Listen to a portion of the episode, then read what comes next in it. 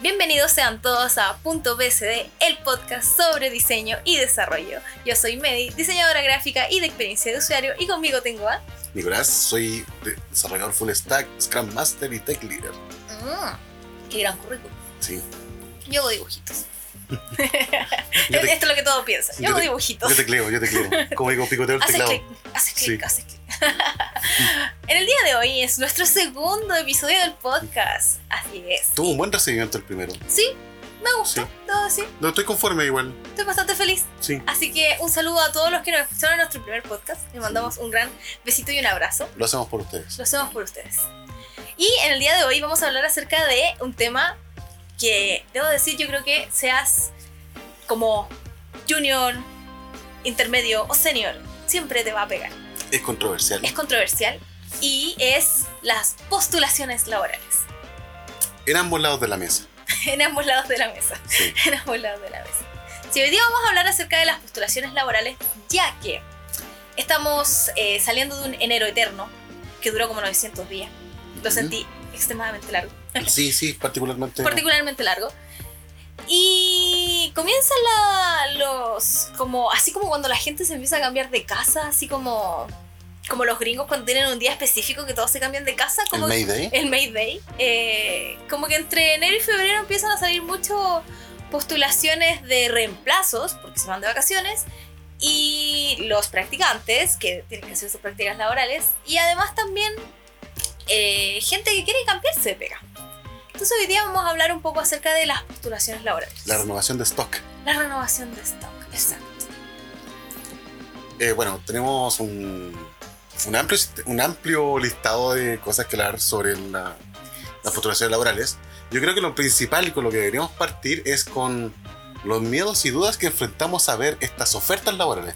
Sí, al ver estas postulaciones, cuando uno coloca, por ejemplo, en estos portales de búsqueda de trabajo, colocas diseñador gráfico, región X, te encuentras con cada sarta de cosas, no sé, así como que, ay, Dios, así. Yo creo que a los, a los desarrolladores les, también les pasa. sí, de hecho, en el capítulo anterior, ¿te acordás que decíamos que teníamos que buscar la forma neutral de decir el hombre orquesta? Sí, Bueno, eh, para muchas empresas y muchas postulaciones también existe lo que llamamos el circo pobre.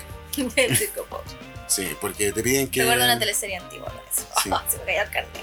te, te piden te piden mucho te piden cosas que ya van disparados te van te, te asusta de, de hecho como que muchas veces yo eh, cuando estaba en la posición de andar buscando trabajo me pasaba que decía no esto están pidiendo mucho yo no calzo con lo que están pidiendo y uno se asusta. Realmente uno ve las postulaciones y dice, ¿cómo voy a entrar a trabajar a algo que realmente no tengo idea?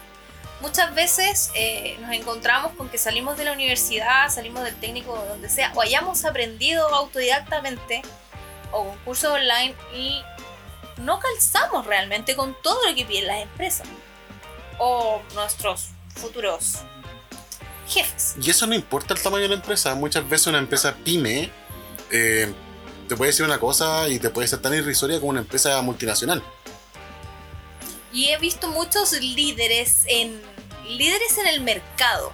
Esa, esa Oh. frase la encuentro así como sí yo creo que como- deberíamos como- hacer un checklist sí, deberíamos hacer un checklist de palabras como si ves estas palabras en las postulaciones, duda, sí duda completamente. Sí, Por- de hecho, no, y no solamente las postulaciones. Hay palabras que, por ejemplo, ya son consideradas mm, palabras marcadas cuando tú te llega un currículum. ¿Como cuáles? Como soy proactivo. Sí, Y Cuando me llega un currículum a mí con la palabra proactivo, yo digo, ¡ah! sí, ¡ah! Y esa es mi reacción. sí. Debo decir que no solo en el área de diseño, sino que en otras áreas también en las cuales he trabajado. Cuando me llegaba un currículum también con el proactivo, también era un ja, porque la proactividad es medible según tu desempeño en el trabajo. Sí, y, está- y- Y como que no sé, no, no creo que exista como un feedback así como como que realmente la gente tampoco llama por teléfono a, a- no todos, sí, hay algunas empresas que lo hacen, pero no todos que corroboren tu, tus em, ah, se me fue la palabra. Eh, tus skills. no, cuando tus referencias, Ah. eso, que corroboren tus referencias, porque Sí, digamos que, disculpa, digamos que acá en Chile eh, no se utiliza mucho En otros países sí. Sí, lo que pasa es que depende de la empresa. Por ejemplo, cuando las empresas son más apegadas a las tradiciones, eh, te preguntan así como, dame un número de teléfono para Para- un jefe tuyo para confirmar.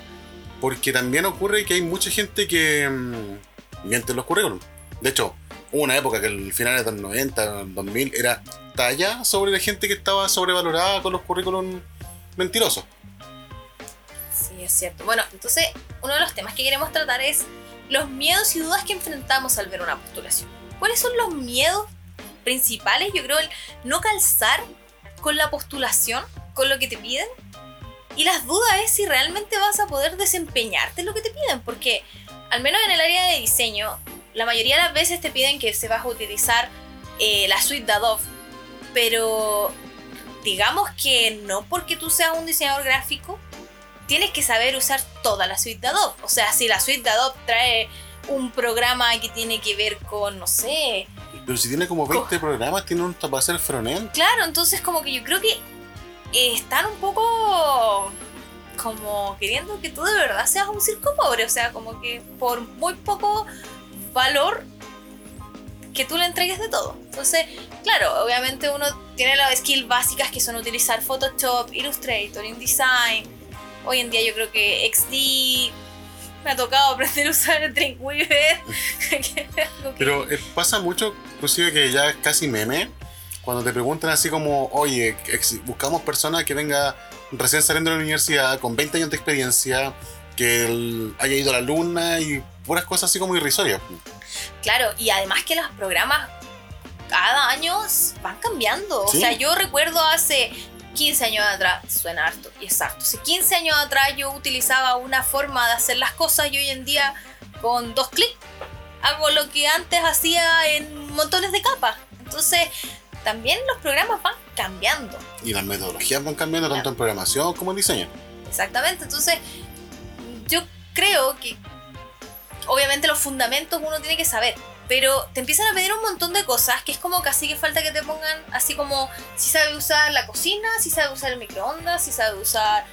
Porque claro, tú entras a una cocina y tiene un montón de elementos, pero a ti te enseñaron a cocinar y no quiere decir que tú tengas todo el conocimiento de todo lo que tiene ahí adentro, ¿cachai? Sí, pasa muchas veces que a los juniors, cuando hacen postulaciones de junior, le exigen cosas de advance. Y tú en un Sí. junior es básicamente, un junior es básicamente un practicante que tenés, en el cual tú le vas a enseñar y lo vayas, por así decirlo, a moldar un poco a tu a tu trabajo, así como ya, esta persona tiene poca experiencia, pero es, tiene mucho potencial.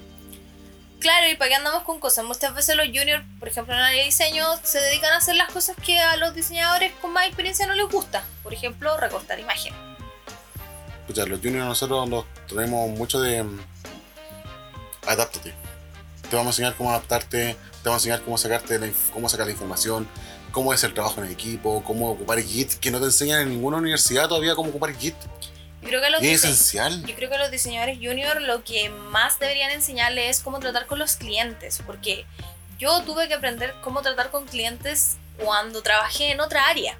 Cuando tuve que tratar con clientes realmente difíciles y ahí me di cuenta la forma de que uno podía conversar con el cliente sin llegar a querer tener intenciones de asesinato con el cliente. Recuerda que todos somos un asesino interno. Pero sí, pero eso, yo creo que a los diseñadores juniors se les debería enseñar cómo tratar con el cliente porque muchas veces le exigen tantas cosas y le exigen que le enseñen un, un, un nivel gigantesco, así como que al cliente se lo tiran. Así como, y este es el diseñador, y tú lo contrataste como junior, y es como sí, y te va a mostrar la línea gráfica y el brief, va a hacer tu, todo así, todo, tu branding, y tú así como que no te gusta nada, y los pobres cabros quedan así como. como pollitos, como que se sienten frustrados. Yo creo que ahí empieza la frustración de. de cuando te dicen, ay, es que no me gusta esta pega porque no soy creativa y no es lo que yo quería. Es que también tiene que ver con lo que te decía en el podcast anterior sobre mm, cuando te venden como experto. Ujú. Sí, eso es mucho. Te venden como experto, te mandan un- Muchas veces yo creo que los clientes deberían sospechar cuando llega un... Llega, no sé, un proveedor de servicio y te dice, oye, si es que te tengo este programador, este loco es seco, o este diseñador, este diseñador es seco. Tú lo primero tienes que decir, ¿cuánto tiempo ya en tu empresa? Claro. O sea, sí, yo creo que deberían. No, yo como así, cliente lo primero que preguntaría sería eso. no, así como que, que menospreciando al, al diseñador, sino que si te van a vender a alguien como experto, Tráeme un experto. tráeme un experto. Y entonces, ¿qué hay con tú una. con la duda como cliente? Bueno, deberías quedar con la duda como cliente eh, y también tú como trabajador, tú quedas con la duda después cuando estás buscando otro trabajo, así como. eh, de hecho, muchas postulaciones que son muy actuales, mucha gente busca con el típico que te dice empresa X busca programador, diseñador para desempeñarse en empresa Y. Y al tiro uno planta la duda como, ¿me, ¿me van a vender como experto o ya me vendieron como experto haciendo que ni siquiera me tienen? Sí, eso, eso es lo otro que yo he visto. Mucho que piden eh, personas para trabajar en, cierto, en ciertos cargos y, y como que una empresa te dice, empresa X necesita para X empresa. Entonces, Es yo, que yo- el, el, el limbo de la subcontratación. entonces yo ahí también quiero, quiero hacer como un, un paréntesis en, ¿habrán ya vendido a la persona que no tienen? Porque Yo creo que sí. Yo creo que sí, porque eso también afecta mucho lo que son los procesos de postulaciones. Muchas veces te andan apurando el proceso de postulación por lo mismo. Como dicen, no, que el cliente quiere esto la próxima semana. ¿Podéis hacerme la prueba técnica o podéis, no sé, venir a una entrevista mañana o en una hora más? Porque son cosas que me han pasado a mí, por lo menos.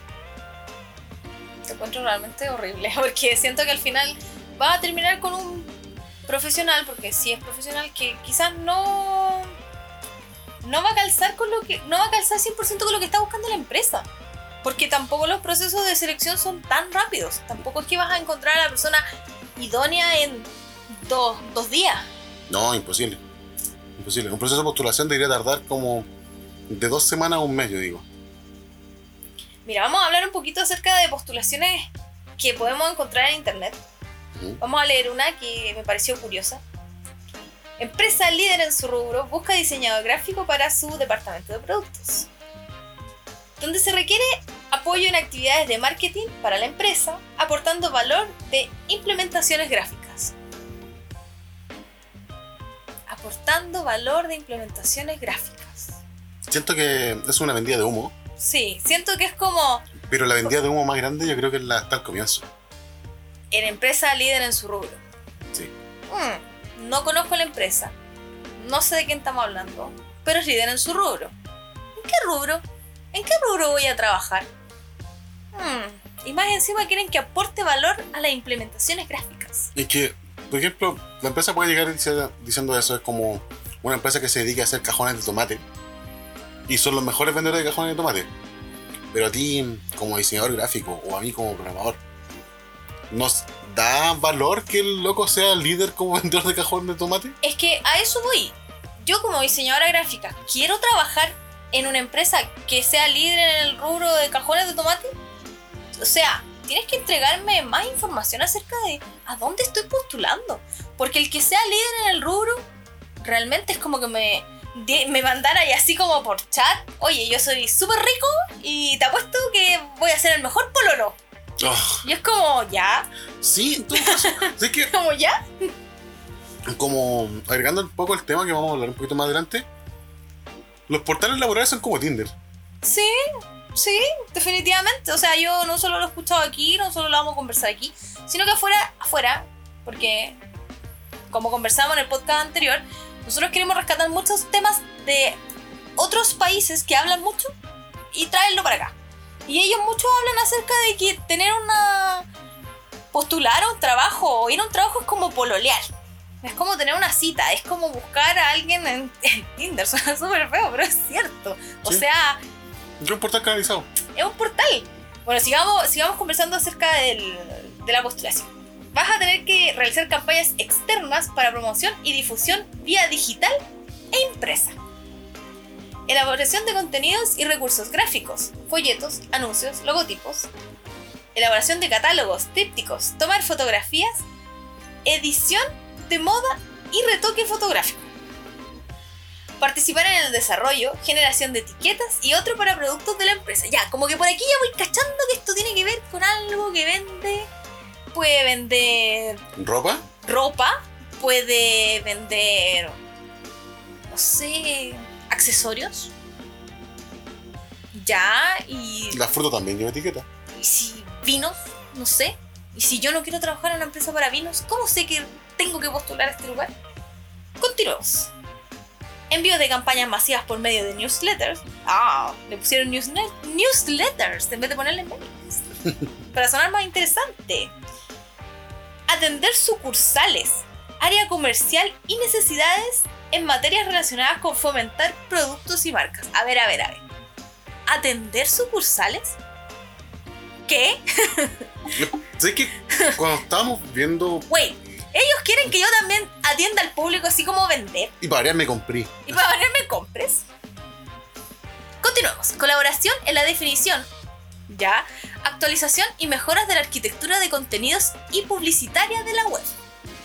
Desarrollo e implementación de gráficas en general de la empresa según plan de marketing. Apoyo de montaje en sala de venta, vitrina y participar en ferias del ámbito de la empresa. Tienes que tener conocimiento en Photoshop, en Illustrator y en Premiere.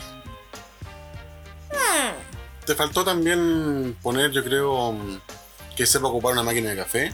Que sepa ocupar la máquina de café, que tenga conocimientos básicos de aseo, como por ejemplo limpiar baño, eh, no sé, lavar platos.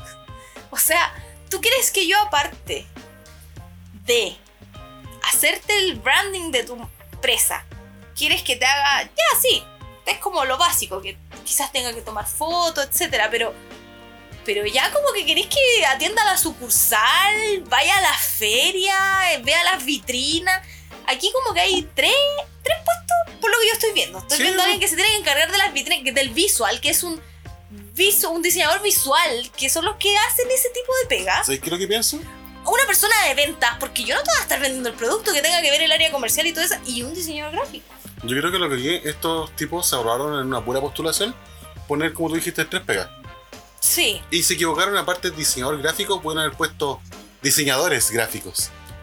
claro.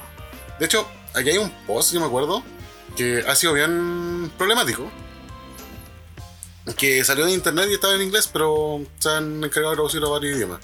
Y dice, estimados, si usted busca un profesional con Java, Python, PHP, React, Angular, PostgreSQL, MongoDB, Redis, AWS, Azure, S3, S2, Docker, Kubernetes, Git, DevSecOps, usted no necesita un full stack developer. Usted lo que necesita es un departamento de desarrollo completo. Exactamente. Porque aquí estoy hablando literalmente de seis personas. Anda, no va a faltar el, el fanboy que va a decir, yo, sí, yo, puedo, yo puedo hacer todo esto. Y es como, sí, sí se puede. Bien, no. Es que yo creo que ese es, es otro de los temas que, que está muy ahí, que uno es las ofertas laborales irreales y lo otro son los candidatos fantásticos. Oh, los Rockstar. Los rockstar, los que yo no, si yo me sé todos los programas, yo sé hacer de todo y aprendo súper rápido y lo que me pongan, yo la saco. Debo admitir que yo también me he vendido así, lo hago, pero el nivel de estrés que, que me genero, te lo encargo. Yo en- he entrevistado tipos que han llegado con chaquetas de cuero. Nada en contra de chaquetas de cuero. Los encuentro en contra de la actitud de Rockstar a decir, no, y tú le preguntáis, oye, ¿puedes hacer esto? Sí, sí, sí puedo. No, yo sí, sí puedo. No, si yo hago esto. Y tú le mandas una prueba técnica y el tipo no da una. Claro, es que yo creo que está la diferencia entre decir sí, yo me la puedo y lo otro es no, pero puedo aprender. Ujú. Yo creo que eh, son dos cosas súper diferentes. Una es creerse las que te las sabes todas. Y lo otro, asumir de que no lo sabes, pero tienes las ganas de aprender. O al menos tienes una noción de ello. O tienes una noción de ello. Porque yo te digo, por ejemplo, hace mucho ya que no, no ocupo InDesign. Porque no hago diseño editorial, no hago presentación en InDesign, no, no lo utilizo. Ujú. Para mi día a día, que está enfocado más en el área ya de marketing y diseño online, yo todo, por ejemplo, lo que tiene que ver con off, lo hacía cuando era freelancer. Y off para mí quedó literalmente off en este momento. O sea, sí, me acuerdo, pero para sacarte algo súper óptimo, digo que igual me va a costar. O sea, igual me va a tomar un par de semanas recordar cómo se hacían las cosas. Es que ahí hay un dicho que dice así como, andar en bicicleta nunca se olvida. Pero obviamente si lleváis 10 años sin andar en bicicleta no irá a tirarte el cerro. Claro, no te haya pegado una maratón No, Santiago así De no sé punta cuánto, punta. de punta a punta, ¿cachai? Porque obvio, o sea, obvio que te vaya a caer y te vaya a cansar, no, te- no tienes el training.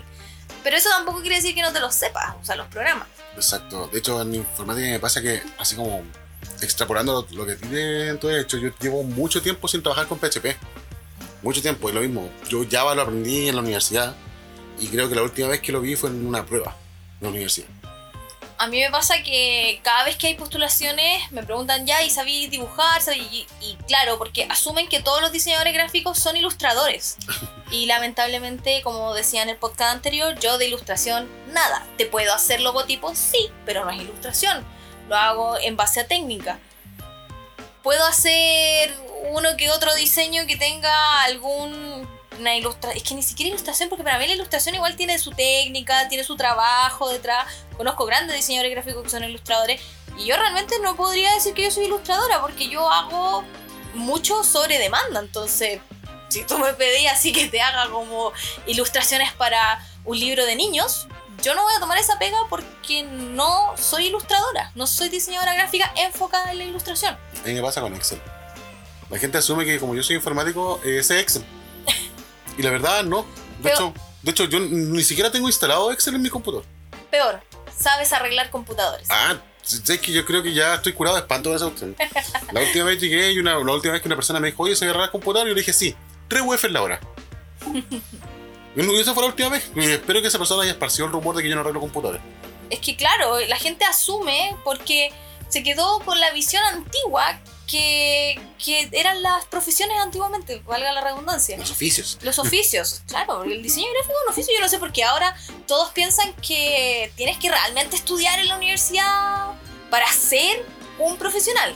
Por- Yo creo que eso igual como un tema como para darle más para largo. Claro, porque claro, es que va de la mano con las postulaciones laborales, porque hay muchas postulaciones en las cuales no te ni siquiera te consideran si tú no tienes un cartón de la universidad.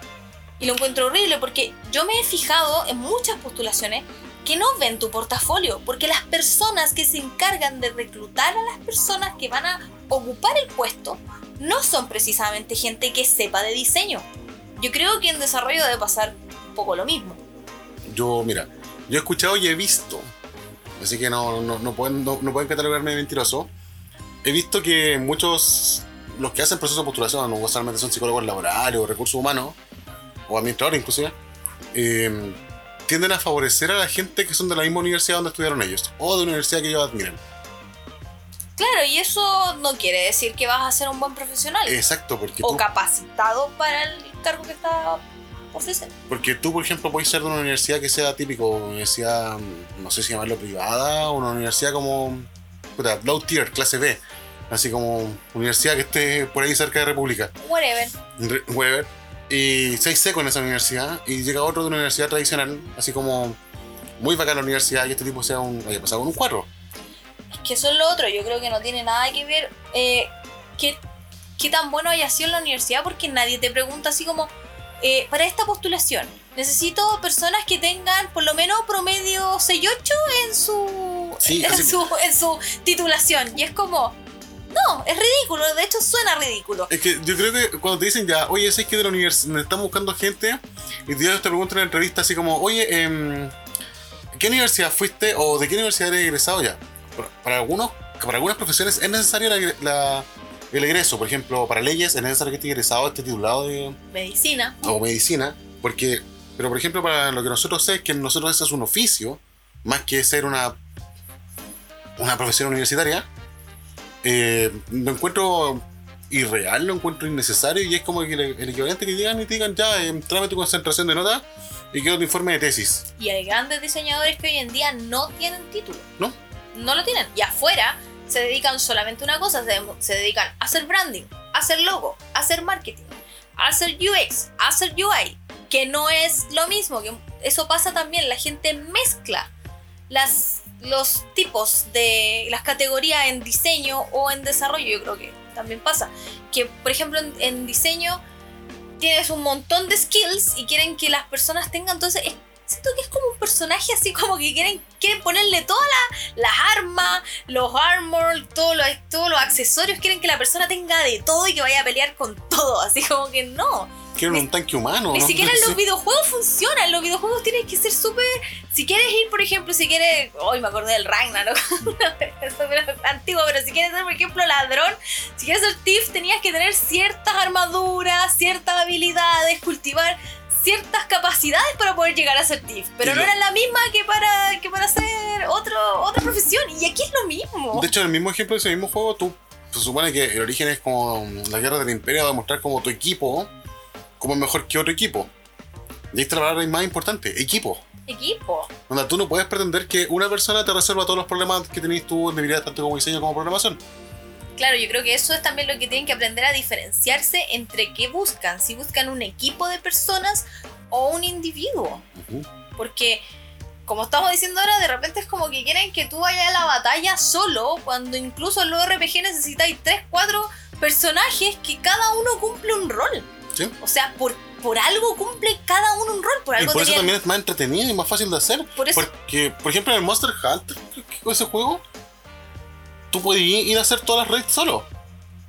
Claro, pero por eso tienes el, el mago, tení, ¿cachai? Sí. El, tení el diferente, diferentes puestos para atacar un mismo boss, ¿cachai? No lo haces tú todo solo porque no vas a ganar la partida. Ujú. Sí, o sea, por ejemplo, en el Monster Hunter, si tú vas solo por la vida, no tienes las habilidades necesarias, no tienes el nivel necesario, no tienes lo. Si valga la redundancia, no tienes lo necesario para poder ir a atacar al, al personaje que te toca pelear. Vas a salir perdiendo, vas a perder la partida. ¿Y qué pasa ahí? Que tienes que volver al campamento, tienes que esperar, tienes que recuperarte.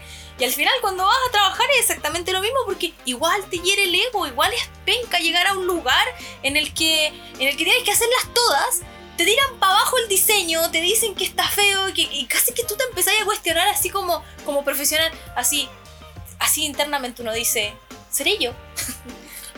Eh, ¿Sabes lo que pasa también del otro lado de la mesa? Cuando tú estás contratando, estás viendo gente, y te llega el rockstar, y muchas veces pasa, llega un rockstar y te, tú, tú quedas embelesado muchas veces por cómo las capacidades que tiene. Y tú decís, oh, este bueno es bacán, este tipo nos va a ayudar, esta, esta, esta gente, inclusive este team, inclusive puede llegar y decir, nos va a salvar de lo que vamos a hacer.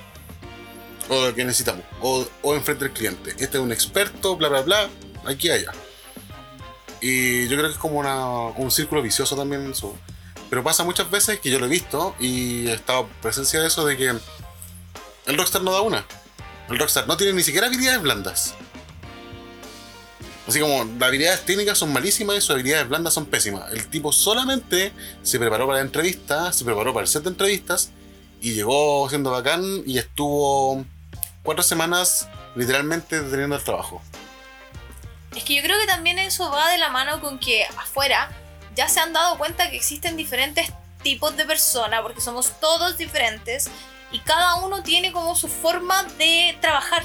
Y no porque una persona sea más tímida, menos tímida, puede que sí tenga habilidades blandas, pero necesita un entorno de trabajo diferente y eso no lo hace ni más bueno ni más malo.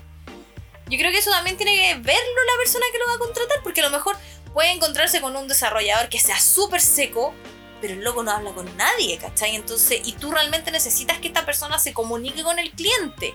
Entonces, ¿qué hacía en ese caso? que yo creo que en ese caso tú llegas y tienes que saber diferenciar, así como mirándote para adentro, es como, ¿para qué quiero a esta persona? ¿Lo quiero para que vaya a conversar con el cliente? ¿O realmente lo quiero para que me saque los cachos de programación o diseño?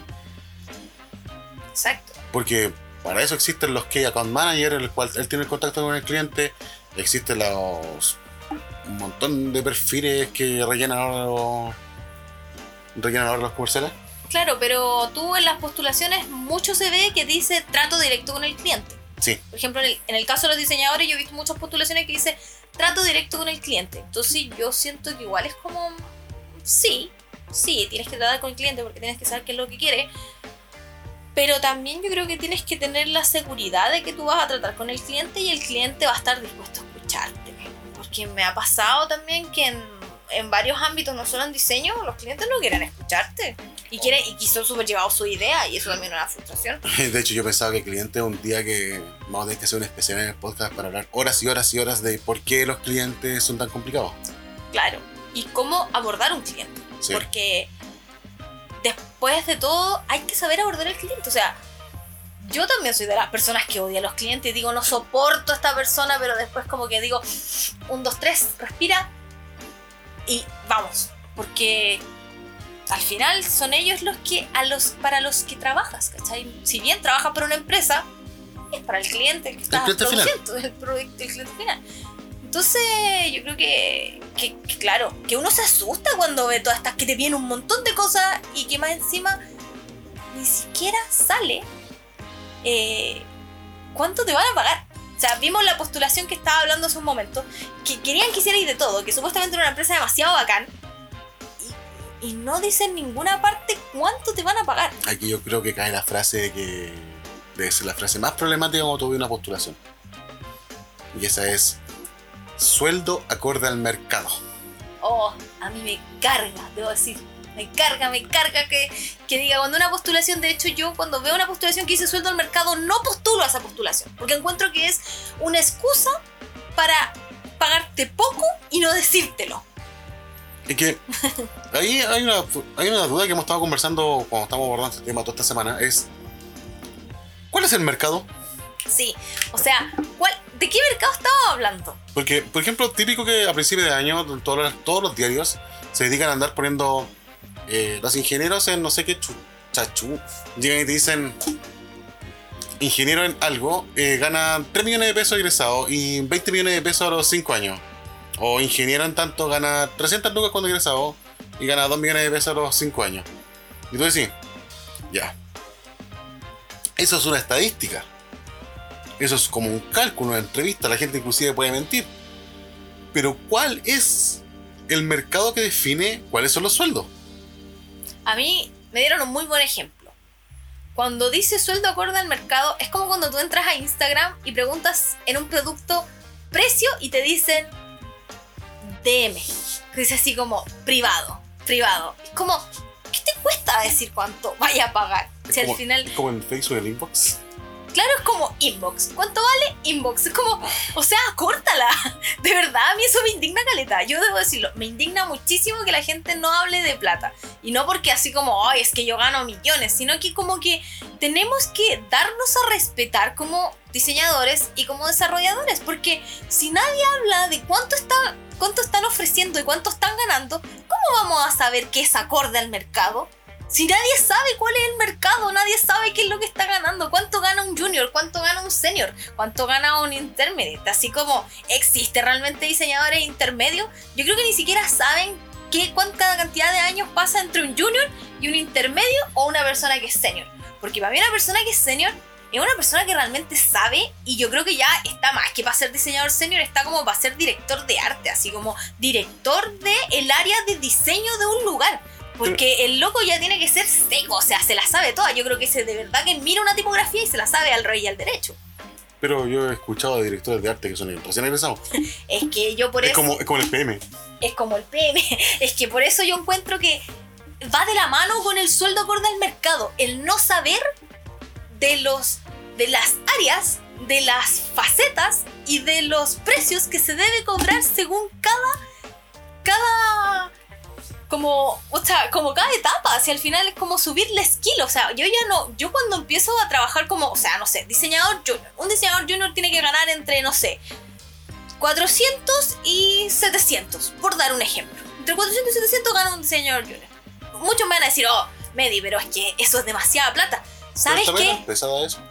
¿El tamaño de la empresa te da eso? Es que yo creo que sí, porque, o sea, imagínate, también tienes que ver qué es lo que vas a hacer, porque si eres un diseñador, un product designer, que un product designer se asimila mucho a cuando, cuando esta talla que siempre tiran, es que los diseñadores gráficos terminan trabajando en un McDonald's, pues sí, pero no en un McDonald's físico así como haciendo papas fritas, pero sí haciendo posts de Facebook todos iguales para una rejilla de, de marketing. Al final igual termináis haciendo como hamburguesas todos los días. Y porque un product designer al final lo que hace es cantidad más que calidad.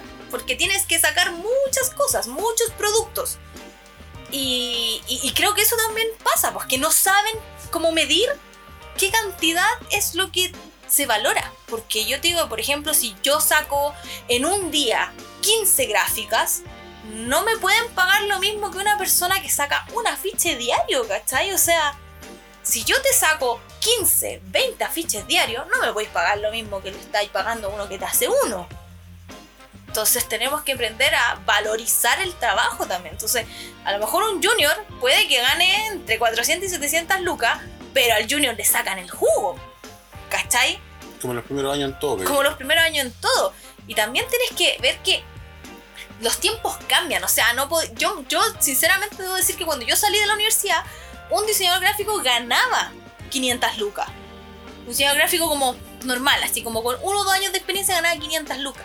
No puede ser que hoy en día un diseñador gráfico gane 500 lucas, siendo que hace 10 años atrás, cuando yo estudié, el kilo de pan valía lucas y ahora el kilo de pan vale 1600 pesos. Entonces, ¿cómo el sueldo se puede mantener igual? Mira, yo creo que eso es gran parte del problema social que está ocurriendo también ahora, no solamente acá, sino que eh, mucho lo que hablan de la diferencia entre lo que hacían los boomers versus los millennials. Y claro, ha subido la productividad casi al doble de lo que, subía, de lo que era hace 20, 30 años atrás. De hecho, muchas veces, muchos se han atrevido a decir que la productividad ahora es casi 400 veces más de lo que era en los años 60. Pero los sueldos en proporción se han mantenido. Lo encuentro horrible. De hecho, hay muchos reportajes que han hecho de que muchos gobiernos y empresas se dedican a mantener el sueldo mínimo al mínimo para poder tener la mayor cantidad de como, utilidades. Esa es la palabra. Y ¿cómo así eso también para hacer atractivo un trabajo? O sea, el acuerdo del mercado será una cuestión que entre jefes, gerentes y cosas así hablan entre ellos a puertas cerradas y ese es su mercado. O no sé, solo el acuerdo del mercado tiene que, tiene que ver con que, hmm, ya, primera, primer año, entonces ganan 1,5 veces el sueldo mínimo. O 1,2 veces. Cada año le vamos agregando un 0,1. O cada seniority le vamos agregando un 5 o un 10%.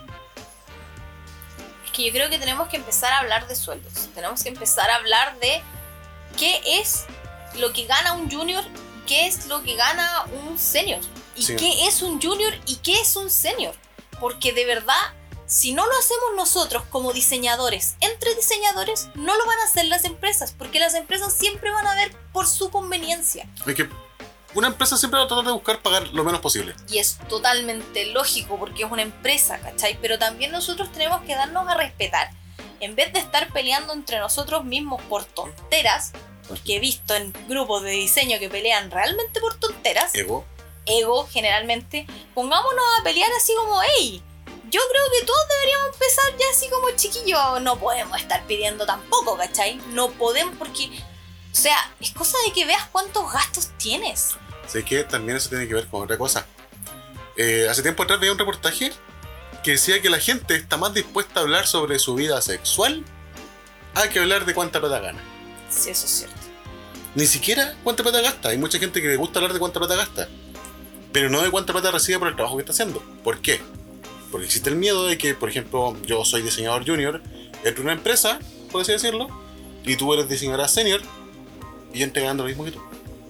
Eso yo creo que también tiene que ver con cómo te vendes, porque al menos en el área de diseño, eh, uno cuando va a como negociar su sueldo tiene que literalmente negociar qué tan rockstar eres. Y eso es súper feo. Sí, la negociación individual creo que se Claro, una negociación individual, porque en realidad no es que tu empresa te esté viendo a ti tu valor, sino que cómo tú te estás vendiendo a la empresa. Por un lado es bueno para uno porque uno puede ser un buen negociante y, ganar mucho, pero por otro lado es malo porque pasas a llevar a, tus mismos compañeros de trabajo. Y que ni siquiera conoces en un comienzo. Y que ni siquiera conoces. O sea, ya empezaste con la pata izquierda porque ya te van a tener mala porque saben que ganáis más plata. Mira, hay empresas que yo, he escuchado que tienen sindicatos. Todos sabemos que los sindicatos son como para algunas situaciones mal necesario, para otras, situaciones solamente el mal, pero ellos se encargan de hacer lo que se llaman rangos de sueldo. Y ellos definen, ya, toda la gente que va a entrar, que tiene un seniority de tanto, puede ganar máximo esta cantidad de plata. Pero la condición es que si hay una persona que tiene el mismo seniority que él va a tener, esa persona se tiene que aumentar el sueldo, porque esa persona lleva más tiempo en la empresa. Yo he escuchado sindicatos que hacen eso. Pero, te lo digo, eso fue hace como 15 años atrás. Claro, y también tiene que ver yo creo con el hecho de si tú eres externo, porque digámoslo, existen muchas empresas que hacen subcontrataciones Y una persona que está subcontratada gana mucho menos de lo que gana una persona que es de planta, que es de la empresa. Y eso yo creo que también tiene que ver no con que sea externo o no, sino que tiene que ver con que nosotros mismos no tenemos establecido cuánto tiene que ganar cada uno. Porque si supiéramos realmente cuánto gana, por ejemplo, un diseñador junior, si yo voy a entrar a una empresa externa, yo ya sé que tengo que ganar lo mismo o similar a lo que gana el que está trabajando ahí. Porque si no, ¿para qué están contratando un externo? O sea, literalmente están contratándolo porque se quieren ahorrar plata, ¿cachai? No, porque quieren un experto. No, te digo un secreto que en realidad. ¿Secreto no tan secreto? Un secreto no tan secreto que suena irrisorio. Cuando tú externalizas el trabajo, en realidad como empresa no estás ahorrando plata. No estás ahorrando plata. Por ejemplo, empresa A dice a empresas Y, dice ya, quiero 10 diseñadores y quiero dos células Scrum de programadores. De, tráeme 20% total. Y vamos a hacer Agile que no funciona. y estos tipos están pagando básicamente. Le están pagando a la empresa externa por el servicio. Le están pagando el sueldo de lo, cada uno de los trabajadores. Y están pagando básicamente las molestias. Por ende, tú te ahorráis de pagarle, por así decirlo, lo único que hace la empresa es ahorrarse eh, del proceso de postulación, eh, el andar entrevistando gente, el andar. tener que tener el safe para cuando la persona algún día se vaya, cosas así, o andar pagando lo que son las imposiciones, eso es lo único que se ahorra. Pero gasta más plata. Gasta más plata, de repente tú, por ejemplo, puedes recibir, digamos, un número irrisorio, 100 lucas, así como trabajador externo. Pero es probable que la empresa, que la empresa X, esté pagando 200 o 300 lucas por ti. Y es como. La empresa X asume de que yo te, tú estés recibiendo al menos 200 lucas de esas 300 lucas que está pagando. Y ahí ocurre esa cuestión de que hablar de números es como sueldo acorde al mercado. Pero cuando te externalizan esa cuestión, como que pues, cae todo dentro de un limbo, cae todo dentro de... No hay nadie que regularice cuánto es lo que tú deberías ser como subcontratado. Por eso, por eso, porque no hablamos de plata, porque ni siquiera entre nosotros mismos generamos la conversación de hoy, chiquillos, saben que un diseñador junior no puede ganar menos de 300 lucas, o sea, es ilógico, no, no acepten. A menos que realmente, no sé, estén muy cagados de, plata, pero si realmente... O la empresa sea chica. Si nosotros realmente habláramos de plata, quizás no tendríamos que llegar al punto de decir, pucha, es que tuve que aceptar esta pega porque no me ofrecían más plata. Porque a lo mejor nadie la va a querer, entonces van a tener que subir el nivel de lo que están ofreciendo, ¿cachai? Y yo creo que esto también se extrapola mucho lo que es el sueldo mínimo. Sí se extrapola mucho. De hecho, mucha gente, no solamente en nuestra área, sino que mucha gente en, otros, en otras partes, inclusive creo que hay psicólogos que le pagan una miseria. Que trabajan en colegios, tienen que estar viendo niños de bajos recursos, y les pagan una, una, miseria por lo que tienen que hacer. ¿Qué pasa en todo orden de cosas? Pero acá nos estamos enfocando en lo que es diseño y desarrollo, porque es lo que nosotros más vemos. También vemos el hecho de que porque tú no sales de una universidad de renombre te pagan mucho menos que si tú aprendiste las cosas y sabes incluso hacer la pega del que le están pagando más. Porque seamos súper sinceros, muchas veces uno termina pagando justos por pecadores y termina haciendo la pega de otras personas porque no saben hacer la pega. De hecho, hay muchas universidades que son, por así decirlo, universidades chicas, que cuando van a um, colegios y cosas así a ofrecerse como nosotros somos universidad beta y no somos, no somos tan bacán como la alfa, pero nosotros tenemos un índice de contrataciones cercano al 90%. ¿Por qué? Porque nuestros trabajadores todos llegan a una empresa porque la otra empresa, claro, tenía un alfa que en realidad el buen deportivo se vendió como seco, pero no dio abasto. Así que después contrataron al, beta. Onda, nosotros nos aseguramos de que tú te quedes contratado. Pero la empresa igual paga una miseria. Donde el problema sigue siendo el mismo. Hay una cuestión que también yo creo que. Yo creo que no te preparan en ninguna parte. En ninguna parte. No lo he visto en universidades y de hecho ahora creo que está súper popular vender esto en, plataformas online como LinkedIn. Y es cómo enfrentarte a una entrevista. Sí, porque me ha pasado que en muchas entrevistas te hacen las típicas preguntas, te preguntan un montón de cositas, qué sé yo. Pero realmente enfrentar una entrevista, así como que como que te hablan de la empresa, de lo que vas a hacer, etc. Pero yo siento que hoy en día igual, aunque digan que es una cosa super millennial, tú tienes que ver si realmente tienes proyección en la empresa. Porque las empresas también se quejan mucho de que, ay, es que los diseñadores vienen, están un par de veces, juntan plata y se van de paseo por el sudeste asiático y no vuelven más. También pasa con los programadores. Pero resulta que tú también tenés que ver de que como que... Porque yo te lo digo, o sea, si yo entro a una empresa, veo que gano lucas, pero en realidad no voy a llegar a ninguna parte, voy a trabajar ahí hasta lo que me dé para después mandarme a cambiar a otro lado, pues, ¿cachai? Yo te soy súper sincero, o sea, si yo veo en una empresa que realmente no veo crecimiento, no veo proyección, ¿qué voy a estar haciendo ahí 3, 4 años? ¿Qué me voy a tener que estar poniendo la camiseta por alguien que no se la está poniendo por mí? Porque no está creyendo en mí, porque cree que yo me voy a quedar en ese mismo puesto durante 3, 5, 6, 10 años. Es que, pucha, yo creo que una, una percepción eh, generacional. Generacional. Usualmente los gerentes viejos piensan que uno también va a hacer carrera. Y carrera, no sé qué carrera llamarán. Yo creo que maratón, que andar siempre haciendo la misma velocidad. Yo creo que hoy en día eso de hacer carrera no existe. O sea, como que para mí tú, más que hacer carrera, te capacitas. Te capacitas en otras áreas y adquieres nuevas habilidades. Pero como, como hacer carrera, no, porque ni siquiera estamos, estamos recién hablando el tema de que no saben lo que es un junior, un intermedio y un senior, ¿cachai? ¿Cómo, van a, cómo voy a hacer carrera en diseño? Si al final, al final termináis en varios puestos. Ahí, me, me, me, planteaste una duda.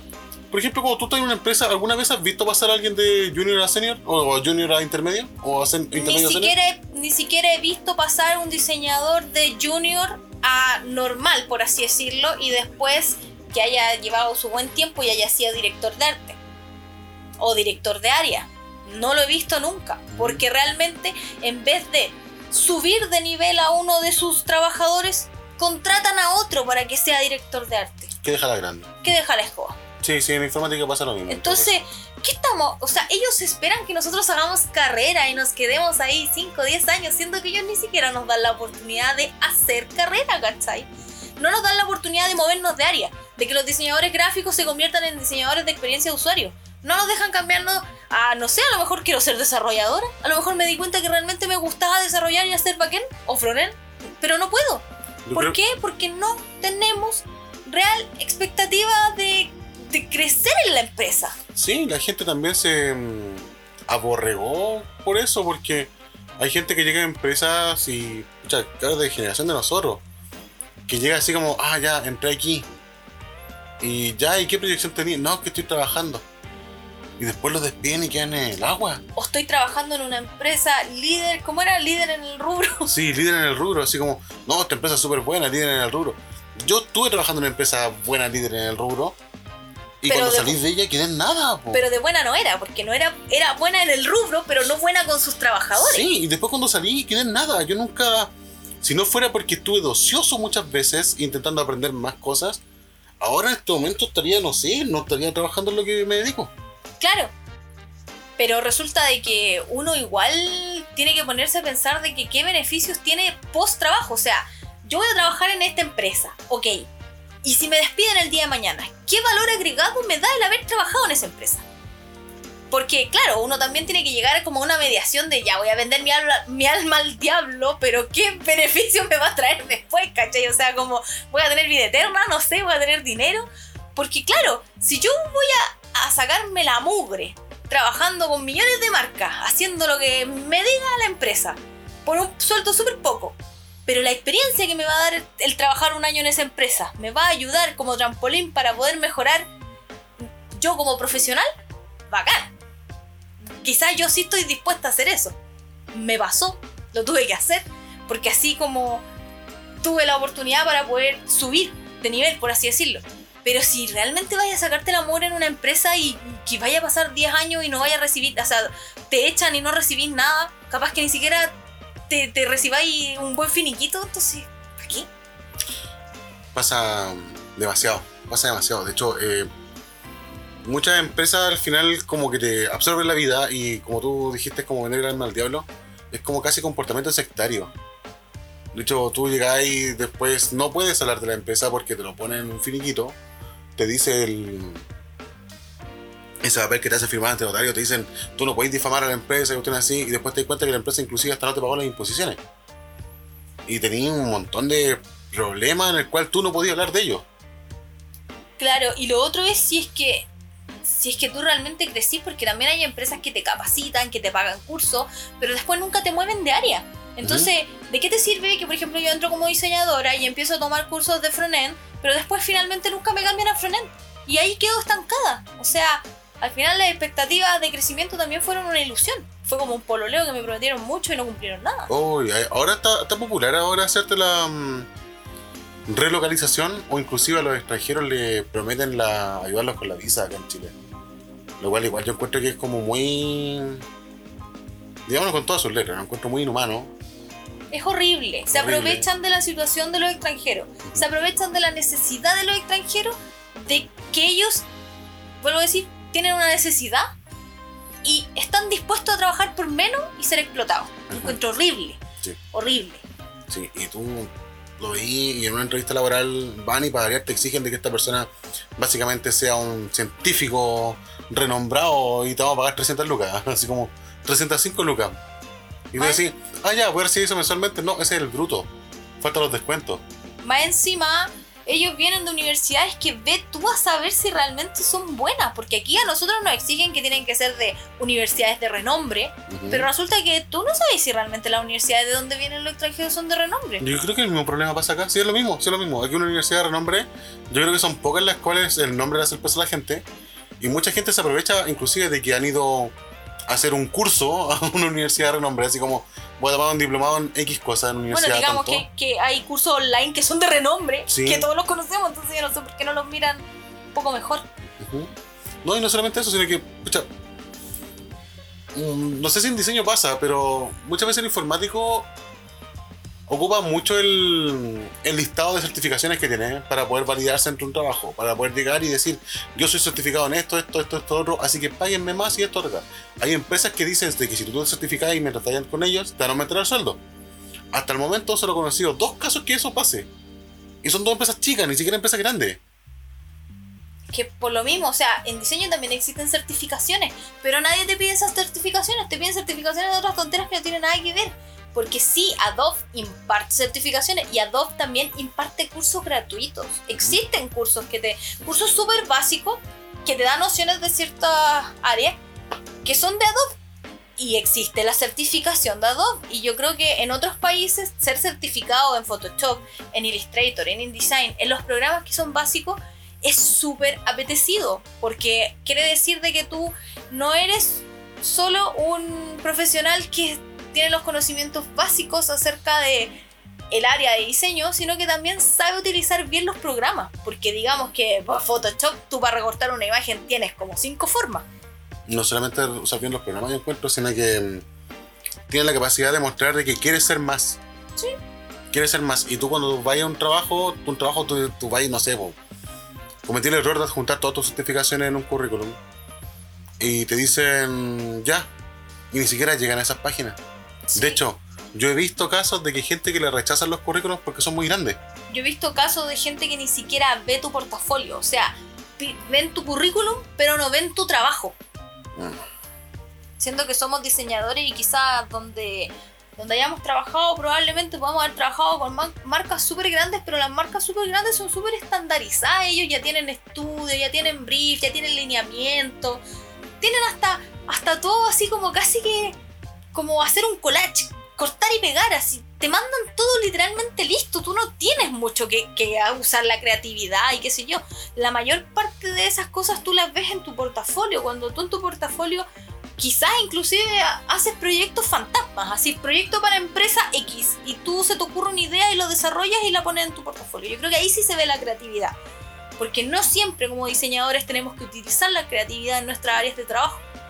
Y eso yo creo que también nos da paso a otro de, de las cosas que queríamos tratar en, en, este post, que si bien no es como específicamente las postulaciones, pero los tipos de diseñador y de desarrollador. No así como en específico, sino que como nombrarlos, porque la gente empieza a mezclar todo. Cuando tú ves una postulación, tú ves muchos tipos de diseñador.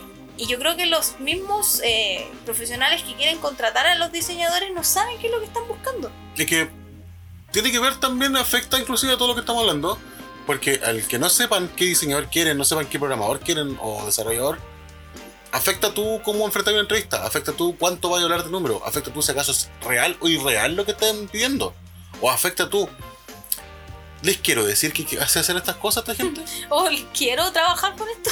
Sí. Porque claro, puede ser que tú sepas usar edición de video, pero no te gusta la edición de video y a ti te gusta hacer logos. Entonces, sí puedes tener edición de video porque a lo mejor te gusta editar los logotipos que van en las intro de los videos de X cosa que hay trabajado.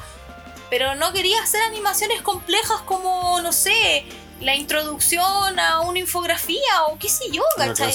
Una Claro, no querías hacer stories, no quieres hacer stories de Instagram, ¿cachai? No quieres hacer publicidad para una marca. No quieres hacer eso. No, Tú- pues. Tú quieres dedicarte a hacer branding, ¿cachai? Pero, pero, por ejemplo, a grandes rasgos, ¿cuáles son más o menos, nombrándome, los tipos de diseñadores que. Los tipos de diseñadores que puedes encontrar, por ejemplo, es branding, diseñador de identidad, que es el que se dedica a hacer logotipos, tarjeta, todo lo que tiene que ver con la marca. Existen los diseñadores de experiencia de usuario, que son los web también, que están muy ligados con lo que tiene que ver con plataformas online, con diseño de páginas, de aplicaciones. Existe el, el, diseño, el product designer. Tengo que interrumpirte ahí. El diseñador web y todo eso. ¿Debe saber programar?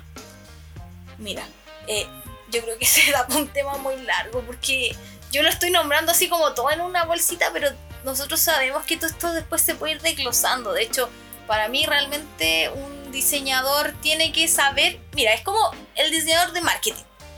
El, el product designer, el que se dedica a hacer producto, no producto como una botella, sino que producto como en marketing, ya sea muchas piezas para una campaña, y en muchas versiones online de redes sociales, tiene que saber de marketing, tiene que saber de analítica, tiene que saber de números. Ahora, que se dedique a hacer eso es otra cosa. Porque tiene que saber hasta qué punto puede llegar. ¿Cachai? Porque uno se puede ir en la ola, no es que voy a hacer una cuestión 3D con VR y después te vas dando cuenta que en realidad una publicidad con VR para tu producto no vende, no tiene retorno.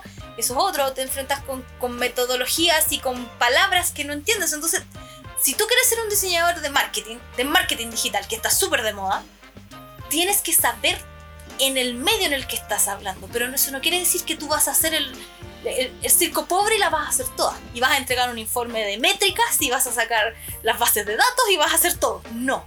Tú vas a tener el conocimiento para trabajar en un equipo y comprender a tu equipo y saber qué forma es la mejor para llegar a tener un óptimo, una óptima pieza gráfica para lo que te están pidiendo. Y eso. Y eso se aplica también a, yo creo que es la experiencia de usuario que me pasa mucho, que piensan que cuando piden un diseñador UX, UI, tiene que saber programar. Y tiene que hacer front-end. Y tiene que saber incluso JS y, y Vue y, y y tú que hay así como que me están pidiendo front, back, desarrollo y, y UX y, y UI y, y, oye, para, po. Falta que te pidan DevOps y gerencia. Y, y que sea el, P, el PO y que más encima sea el Scrum Master. Y después hagáis la SEO antes Y que de irte. después eh, de- echen a limpiar la oficina antes de ir. O sea, no, o sea, yo realmente no sé si aquí en Chile realmente sabe la definición de los tipos de trabajo. Y ya nos estamos yendo por la rama, pero es lo mismo, ¿cachai? También existen los diseñadores de packaging. Hay diseñadores que solo se, se dedican a hacer lo que son los envases. Packaging, me encanta esa palabra. Eh, se dedican a hacer envases. Y existen. La gente cree que no existen. O sea, todo lo que se consume hoy en día, ¿quién cree que lo hace? No solo el diseñador industrial, también lo hace el diseñador gráfico. Existen los diseñadores off, que aunque no lo crean, todavía existen muchos diseñadores que se dedican a hacer revistas, a hacer todo lo que tiene que ver con imprenta más que nada. Que oye, todavía utilizamos afiches en las calles, entonces no me vengáis a decir que eso no lo hace un diseñador gráfico. Pero claro, tú tienes que especializarte, ¿cachai? Tienes que como decir para dónde voy a ir. Yo necesito un diseñador. Ah, también existen los motion graphics, que son los que se dedican a hacer animaciones, ¿cachai? Que, que no tiene nada que ver con que, que tú seas como seco para hacer eh, el efecto para la historia de Instagram. No tiene nada que ver con eh, el marketing. Tiene que ver más como con, no sé, trailers de videos, con lo que tiene que ver con la televisión. eh, estas cositas que aparecen abajo en, los, en, la- en las noticias, marquesinas. las marquesinas, todo eso lo hace un motion graphics, lo hace un diseñador de, de video, por así decirlo. Eh, y, y claro, yo creo que te piden, imagínate, te piden como ocho cargos en un solo diseñador. y te quieren pagar 400 lucas más encima. Mira, en programadores ocurre algo similar. Yo creo que es el paradigma del full stack, que como lo, lo estaba hablando delante. Mucha gente piensa que un programador, un desarrollador full stack es el tipo que literalmente te puede parar tu empresa desde el desde elegirte el, el dónde se va a alojar hasta cómo lo vaya a presentar después. Hasta inclusive el diseño muchas veces. Y no es así. De hecho, un full stack igual es como una tarea medio incompleta. Yo lo digo porque yo soy full stack y para mí yo lo siento que soy incompleto en lo que hago. Sé algunas cosas, pero algunos te dicen ya, necesitas un full stack que sepa Java, JavaScript, PHP, Python y tú digas, decir, eh, ok, para. O necesitáis un diseñador frontend que sepa Vue, Angular, React, HTML, Swift, y tú que como, no, no, no, para. Y desarrollador móvil, que lo hagan Córdoba, Kotlin, a- eh, Ionic, y tú que como, pero gente, deja de andar acumulando cosas. Siento que es como cuando te pidieran así como necesito un traductor que sepa chino, inglés, francés, alemán, como que, tenés que saber todos los idiomas, una cosa así se me Sí, imagina. De hecho, es, es lo mismo, porque tú con un lenguaje de programación es como un idioma. Un lenguaje de programación tú lo entrenas, tú aprendes cosas nuevas, tú sabes que, por ejemplo, existen modismos, que como decirlo, los frameworks, y ahora es una cuestión muy amplia, muy amplia. Cuando tú buscas un desarrollador, primero tienes que estar seguro de qué es lo que quieres solucionar comercialmente antes de ponerte a buscar gente. No llegar y, por ejemplo, tener en una empresa sentado en la banca un loco que sepa Ruby y otro que sepa Python y ya, contratamos una empresa que quiere una solución en Python. O tú como vendedor comercial puedes llegar y decir, ¿sabes qué? Tu solución se puede hacer con este lenguaje, tu solución se puede hacer con este, pero te propongo este otro lenguaje que es más moderno, o te propongo este otro lenguaje que es más estable, te propongo este lenguaje que es más escalable. Que al final se supone que por eso están contratando a un profesional. Sí. Sí, y en tipo de desarrolladores, de hecho, hay muchos más desarrolladores de lo que uno piensa. Muchos más de los desarrolladores que uno piensa. Existen también, inclusive, en programadores. Se amplía más y después lo que es computación como tal se amplía tanto que, por ejemplo, el ingeniero de datos es considerado parte de la computación. Es gigante. ¿sí? Yo creo que en diseño ocurre muy similar porque tú en diseño, mientras más vayas andando en círculo, te topáis con los diseñadores industriales, te topáis con los diseñadores de ambiente, te topáis con un montón de gente. Claro, imagínate todas las terminologías también que existen. Imagínate todas las terminologías que alguna vez yo te he conversado acerca de la experiencia de usuario, sumarlo a todas las terminologías que existen de, de diseño gráfico, sumándolo a todas las terminologías que existen de ilustración, y ya córtala, pues sí. Seamos súper sinceros, chiquillos, nos ponemos viejos. Y yo creo que llega un punto en que uno dice, ya sabes que ya no quiero tener que lidiar con tantas cosas. Y ahí es cuando entra uno cuando dice, yo me voy a especializar. Sí, Pero aquí parece que no entienden la palabra especialización. es que hay un término que se ocupa en Chile mucho que también es como muy picaresco y que lo ocupan para todo, que es el maestro chasquilla. Está acostumbrado al maestro chasquilla. Y en todo ámbito de cosas. Todo ámbito de cosas. Onda, tú puedes- no, no puedes poner una persona que sepa cafetería a hacerte instalaciones eléctricas. No va a resultar. No va a resultar. Aunque los dos ocupen cañerías, no son las mismas cañerías. Existe afuera gente que se dedica solo a hacer logotipos, gente que se dedica solo a hacer branding, gente que se dedica solo a hacer ilustración, gente, Esa, que, eh, lettering que lo tenemos ahí gente mostrado. que es tipografía. Tipo que Recuerda que incluso pueden, recomendación en Netflix, está el programa Abstract y pueden ver la temporada 1 y la temporada 2. En la temporada 1, por favor, vean a Paula Scher, que es ah, una ídola, me encanta ella. Y en el 2 pueden ver a un tipógrafo en el cual se van a dar cuenta que existe gente que se dedica a hacer las letras, las letritas que utilizamos en los computadores, esas letritas bonitas que le ponemos a nuestras presentaciones en PowerPoint Comic Sans. como, ay no, por favor, que me va a dar algo. Esas letritas las diseña alguien, ¿cachai? Entonces, yo creo que también existe, y aquí en Chile existe, existe Latino Type, que eh, hay, hay tipógrafos que son secos. La otra vez me mostraste una que se llamaba Recoleta. Recoleta, oye, la encontré hermosa. Sí. Yo, de hecho, estaba viendo uno- unos diseños en Pinterest y de repente esa, esa tipografía me gusta y, y me suena y me recuerda algo. ¿A qué me recuerda? Y empecé a buscar, a buscar hasta que encontré que se llamaba Recoleta. Y dije, Recoleta, o sea, no, no creo que exista otro Recoleta en el mundo. Y claro, efectivamente los gringos les encanta esa tipografía que se llama Recoleta, la utilizan mucho en afiches, en afiches para promociones y, es chilena. cuesta como 150 dólares, creo que fue la última vez que la vi, pero si me, si me alcanzara la bajaría porque de verdad es súper bonita. Yo la encuentro muy bonita eh, visualmente para componer. Para componer afiches está bastante linda. Y es chilena. Y él que hace la tipografía es chileno y se dedica a eso. Entonces, y no se imaginan el tiempo que se demora uno en, en hacer una, una, tipografía. No es como llegar y hacerlo. Yo me tocó un ramo de eso en, en cuando estaba estudiando en la universidad y bueno, creo que era demasiado joven e ilusa y no. Yo creo que la miro ahora la tipografía. Llena de esperanza. Llena de esperanza y yo miro la tipografía y digo, mira, ¿y qué estáis pensando? Está horrible esta cuestión. Hicimos unos carteles, unos carteles de pastelería. Estaba bonito el cartel, pero mi tipografía no era bonita. Yo debo decir que como joven y alocado hice muchos proyectos intentando hacerlo en PHP pensando que PHP iba a ser la solución a mis problemas.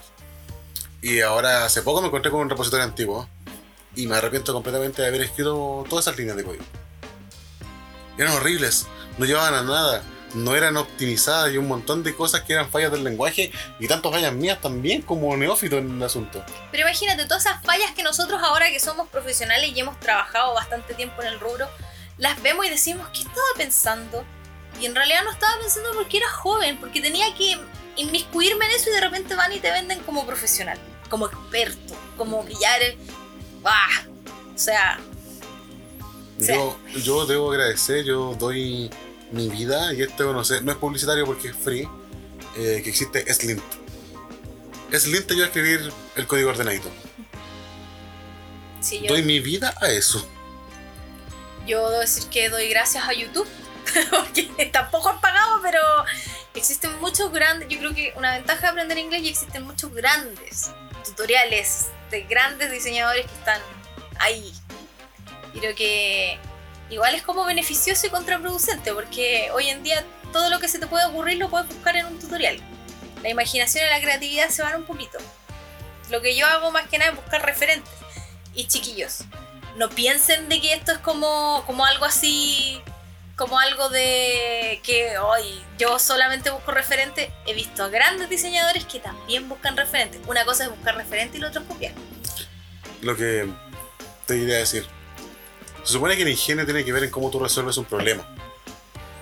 No te están pidiendo tampoco muchas veces los clientes, yo creo, en, diseño. No creo que te pidan así como, créame esto. No, yo no creo que tampoco estén pagando por eso. Mira, lo mismo pasa en informática. En informática hay un estado gigante con todo eso de cómo tú solucionas problemas, porque eh, dentro del open source hay un montón de cosas con las cuales uno tiene que tener hasta cuidado cómo las hace. Pero yo creo que también hay otro tema aquí como tomarlo, yo creo que lo, abordamos, lo hilamos un poco mientras conversábamos. Y tiene que ver que uno siempre hace la comparación de que un trabajo lo relaciona con los proleos. Siempre uno dice así como que tiene eh, la polola que le gustaba y nunca se hizo cargo y no la cuidó, así como también la polola tóxica o el pololo tóxico o el... O la persona que siempre te gustó y cuando te diste cuenta cómo era, no era lo que tú no querías. Era lo que tú querías. y eso pasa con todos los trabajos, Me ha pasado con empresas que yo las tenía hacia arriba, así como, oh, algún día quiero trabajar ahí.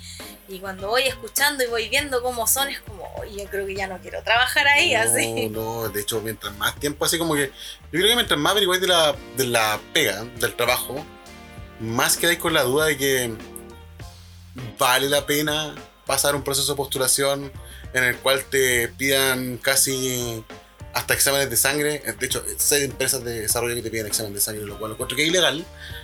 Eh, te, piden cierta edad. Yo he visto postulaciones de entre 22 y 27 años.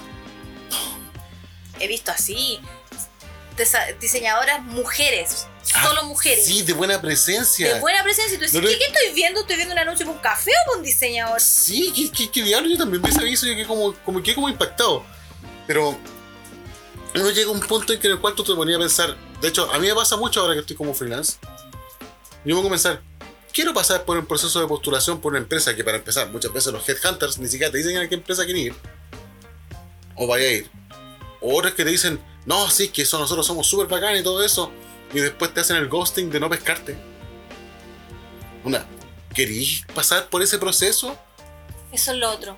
Me carga sé que es un paréntesis, pero me carga cuando uno manda una postulación y ni siquiera te acusan recibo. Que hay como en el limbo. Es que es, Tinder. Tinder. Tú, no, no sé para qué la voy a Tinder. Tú elegí así como me gusta, pero la empresa puede que no y la empresa no te va a pescar y nunca vas a saberlo. Fue horrible. Espero que algún día cuando tenga una empresa no llegara a eso. Por lo menos a mí me ha pasado que he postulado a empresas afuera y afuera por lo menos tienen un mensaje genérico en el que dice hemos recibido tu postulación, eh, gracias por participar en el proceso.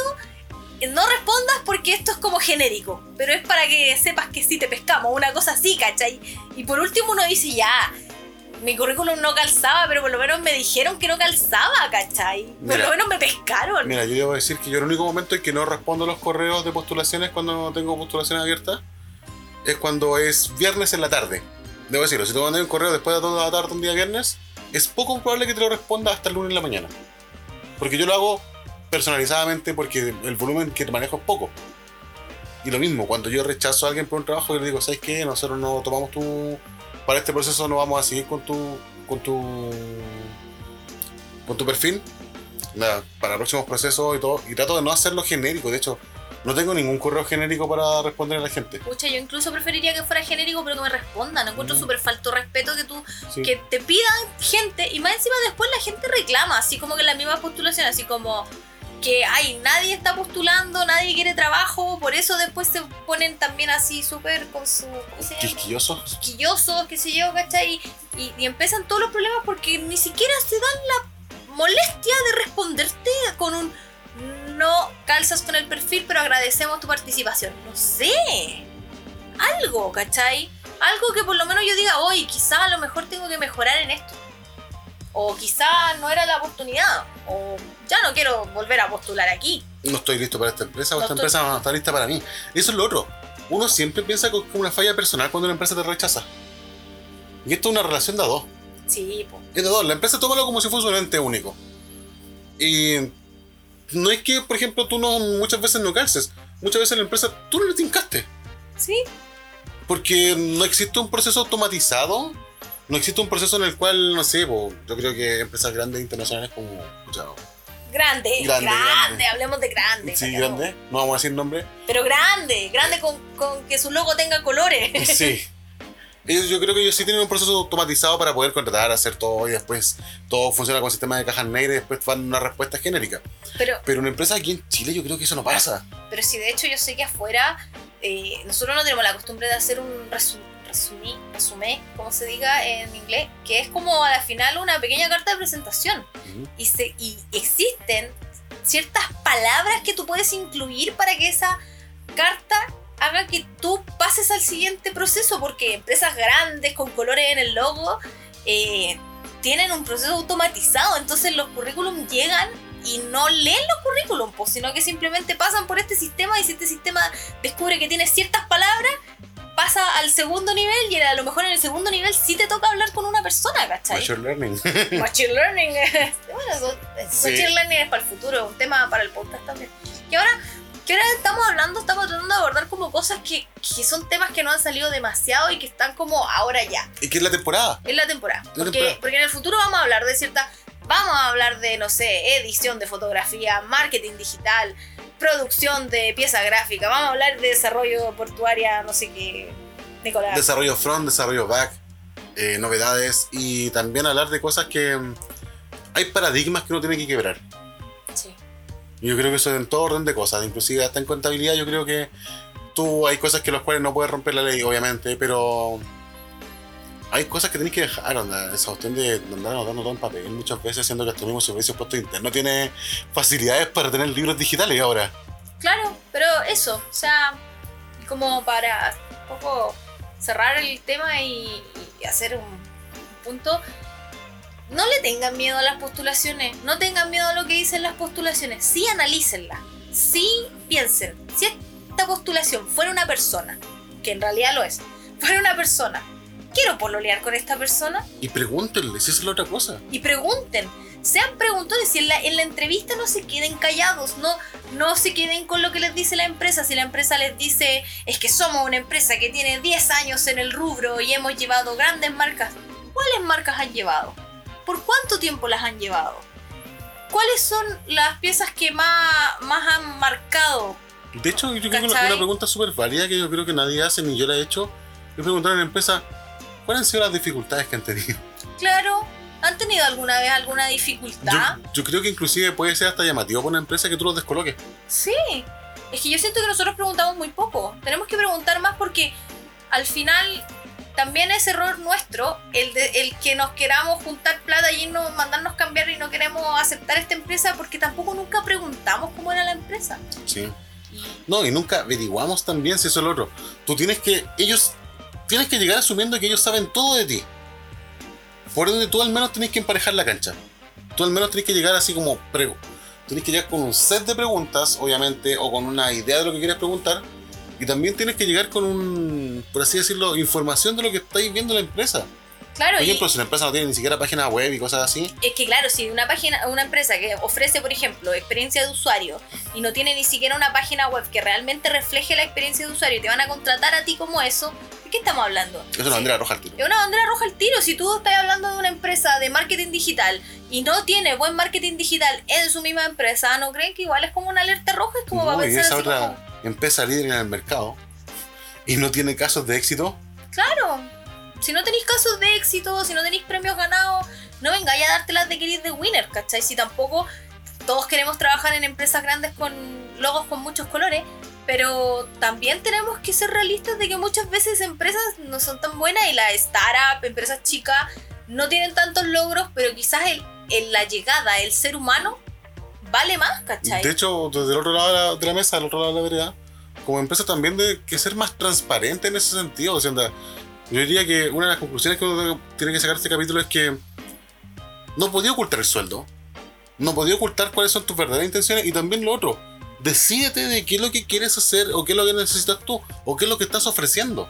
yo creo que también preguntar qué es lo que quieres lograr, porque si tú vayas a ser diseñador en una empresa y te piden un montón de cosas y no vayas a trabajar con clientes, sino que vayas a trabajar para la empresa, ver a qué quieren llegar. Porque si no vayas a frustrarte, si tú eres un diseñador súper creativo, que le encanta tener nuevas ideas y le encanta sacar cosas novedosas, probablemente vaya a llegar a una empresa que le va a hacer súper como indiferente eso porque ellos van a querer a alguien que tome pedidos. Quiero un logo, quiero una tarjeta de presentación, quiero un afiche, quiero una foto, quiero un retoque, quiero un café y quiero que me hagáis aseo en la sala. Y te vaya a frustrar porque nunca vas a llegar a hacer un brief, nunca vas a llegar a presentar una estrategia de marketing aplicada al diseño, nunca vas a llegar a ser creativo. Sí, inclusive así como hilando un poco sobre también lo que estás diciendo. Las empresas en ese sentido deberían decidir, como tú dijiste, qué es lo que quieren. Y también hay otro punto súper importante. No todas las personas son hábiles blandamente. Tú no puedes obligar a una persona introvertida a ser hábil. Onda, literalmente tú estás pasando por encima de esa persona. Y estáis perdiendo un talento súper bueno. Podéis tener un talento muy bueno como empresa y no podéis obligarlo, por ejemplo. Ya, está bien. Hay situaciones en las cuales tú necesitas que esa persona sea partícipe, que son como las típicas daily, típicas reuniones para saber en qué está haciendo, que sus compañeros también sepan que, que- que existe, por así decirlo. Pero no podías sentarlo contra un cliente que para un cliente problemático. Lo tiráis a los leones. Tíralo a los leones. Onda, no podéis llegar y decirle ya, tu primer día de trabajo, tiene una reunión en cliente tanto que tenéis que ir, tenéis que haberte ido hace media hora. Onda, le generáis ansiedad gratuitamente a una persona y la estresáis. Y yo creo que Y eso habla pésimo de ti, cumpleaños. yo creo que como diseñador, igual si por ejemplo tú vas a entrar a trabajar, muchas veces me ha pasado que no me dicen con qué marcas voy a tratar. Yo creo que es importante como diseñador, si es que tú vayas a trabajar en marketing, que te digan cuáles van a ser las marcas con las que tú vas a trabajar. Y Porque, al- protégeme. porque a lo mejor tú no quieres trabajar con una marca de zapato, ¿cachai? Tú a lo mejor puedes ser seco para marcas de comida. Entonces, si, si tampoco ponen las cartas sobre la mesa y, y preguntamos nosotros y nos dicen para qué vamos a trabajar, tampoco podemos darnos las de. Porque de qué las podemos hacer todas, porque al final la frustración es para uno. Sí. Y tú vas a terminar mal, y tú vas a perder el trabajo, y tú vas a decir todos los diseñadores son iguales, y ay, que trabajo en un McDonald's y me pagan poco, y que lata, porque al final ambos cometieron errores. Y desde el punto de vista empresarial, también, onda, una pyme te das cuenta de que, pucha, llegaste y gastaste 2 millones de pesos mensuales en pagar un a un programador que no es bueno, o sea, perdiste por 3 meses 2 millones de pesos. Entonces, como, ¿Por qué no te deciste cómo era? ¿Cómo era?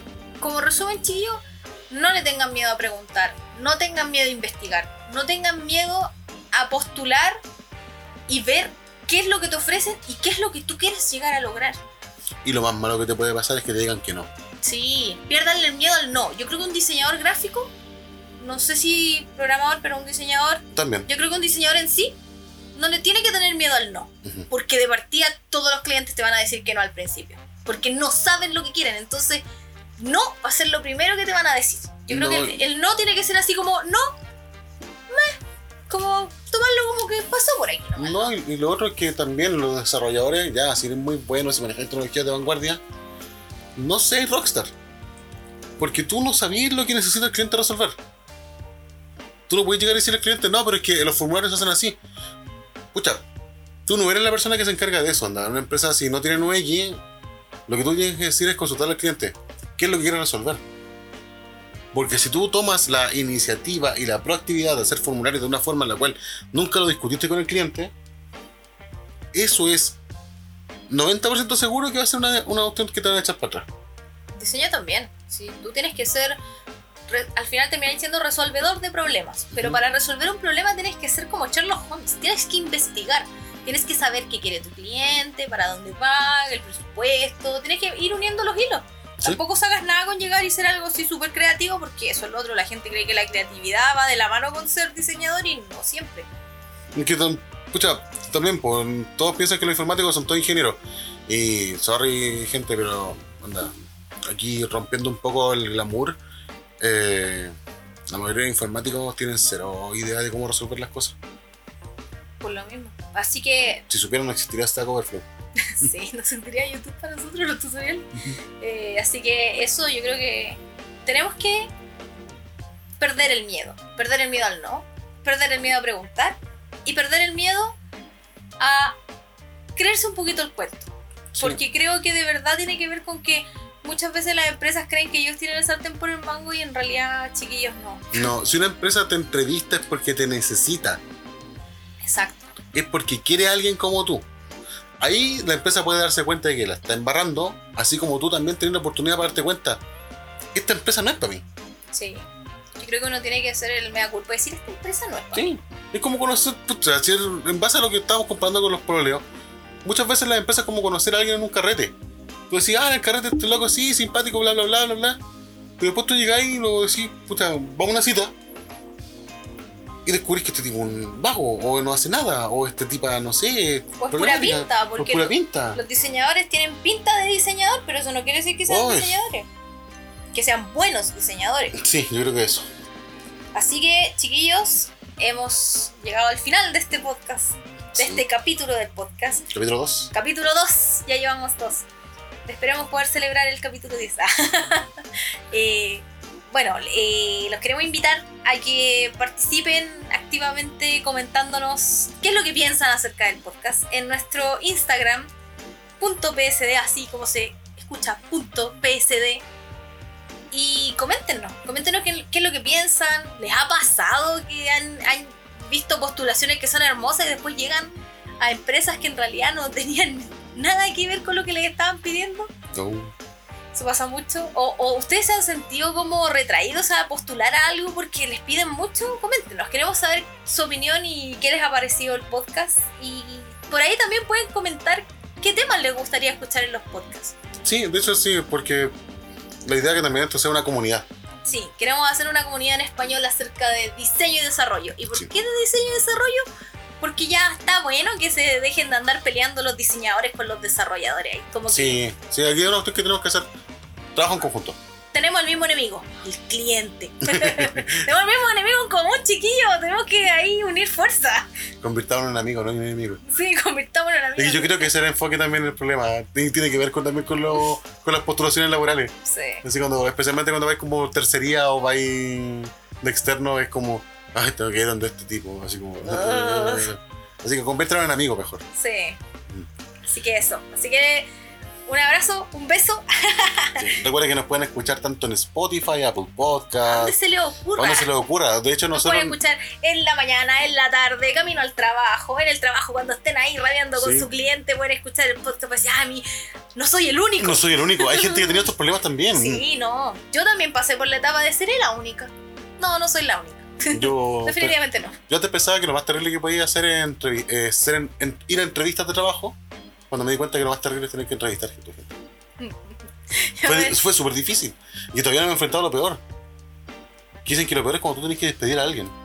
Yo sí tenía que despedir personas. No. Sí, es que. Oh, no. Eso da para otro tema, así que no vamos a conversar de eso ahora. Pero eso. Así que coméntenos, díganos qué les parece, qué les pareció este segundo episodio. ¿Les gustó el tema? ¿No les gustó? ¿Les ha pasado? ¿No les ha pasado? Y los esperamos en un próximo episodio de Punto PSD.